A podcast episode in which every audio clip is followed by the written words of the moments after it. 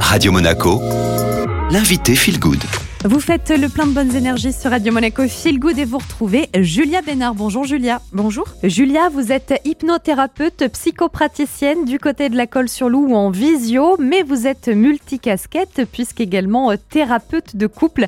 Ça tombe bien, on va parler amour aujourd'hui et confiance en soi. Julia, est-ce qu'il faut absolument avoir confiance en soi quand on est en couple? Eh bien, pas forcément, parce qu'on voit de nombreux couples où l'un des partenaires n'a pas confiance en soi. Mais en revanche, euh, si jamais euh, ça vient à, durer, ça devient un réel handicap dans le couple. On peut le voir d'ailleurs dans tous les domaines de la vie, hein, dans le domaine professionnel, dans le domaine amical, mais surtout, surtout en amour. De quelle façon est-ce que euh, le manque de confiance en soi peut nuire, voire parfois détruire un couple? Eh bien, on vient en avoir des difficultés à avoir une relation solide parce qu'on vit constamment dans la peur. On peut du coup penser que l'autre est supérieur, on ne mérite pas l'autre, ça va mener à un besoin constant d'être rassuré. Ce qui va faire que la relation, elle est frustrante et étouffante pour l'autre personne. Finalement, ce qui se passe, c'est qu'on va chercher chez l'autre cette confiance que l'on n'a pas nous. On devient tributaire finalement de ce couple qui nous apporte cette confiance que nous-mêmes, on n'arrive pas à se donner. Donc ça crée de la dépendance. On peut voir euh, le couple comme une solution à ce problème d'estime de soi. On peut également rester sur une déception, c'est-à-dire que si jamais on a été euh, déçu euh, et qu'on a été par exemple quitté, on peut s'empêcher de revivre euh, une nouvelle, une nouvelle relation amoureuse parce qu'on pense que forcément ça va échouer, parce qu'on ne mérite pas, parce qu'on n'est pas assez bien.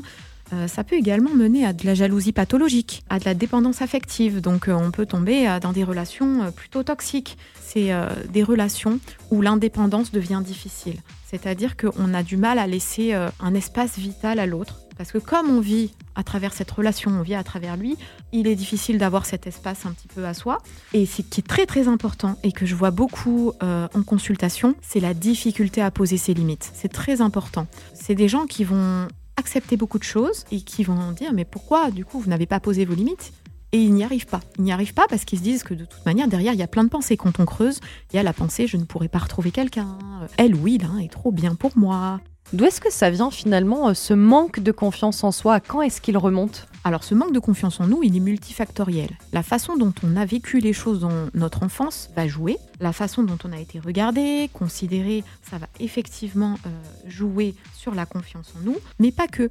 Il faut savoir qu'il hum, y a tous les aléas de la vie, des traumatismes, il peut y avoir des accidents, il peut y avoir hum, une infidélité qui va jouer sur la confiance en soi puisque vous dites que les aléas de la vie, les traumatismes peuvent avoir une influence sur la confiance en soi, ça veut peut-être aussi dire qu'elle n'est pas euh, linéaire, elle peut être mise en question, elle peut être amenée à bouger tout au long de notre vie. En effet, ça dépend à la fois des événements, du contexte, mais également des personnes avec qui on est. On peut avoir extrêmement confiance en soi dans le domaine professionnel et être complètement euh, désemparé dans le domaine amoureux, ou l'inverse. Et c'est plutôt une bonne nouvelle, le fait que ce soit fluctuant, parce que ça veut dire qu'on peut travailler dessus. Et pour refermer euh, cet échange, bien sûr, des conseils peut-être pour avoir plus confiance en nous, que ça puisse améliorer à la fois notre vie personnelle et puis euh, notre relation euh, amoureuse oui, je pense qu'il est important de se répéter des choses positives, vraiment des petites choses chaque matin, même euh, toutes petites, parce que autant au niveau des choses négatives, on sait qu'elles viennent très facilement à notre esprit, autant le positif, on a du mal à l'ancrer. Donc il ne faut pas hésiter à lister ses ressources.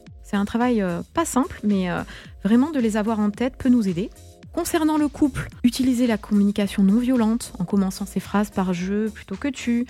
Également pratiquer un sport et avoir des passions, ça peut aider à, se trouver et on peut également utiliser un modèle si on a quelqu'un euh, autour de soi euh, qui est confiant et s'en inspirer. Ça peut également aider. Faut pas hésiter d'oser, euh, de tenter des nouvelles choses parce que dès qu'on sort de sa zone de confort et qu'on ose faire ces choses-là, c'est vraiment quelque chose qui va être bénéfique. Et enfin, si vraiment ça devient trop problématique, il faut pas hésiter à entamer une thérapie.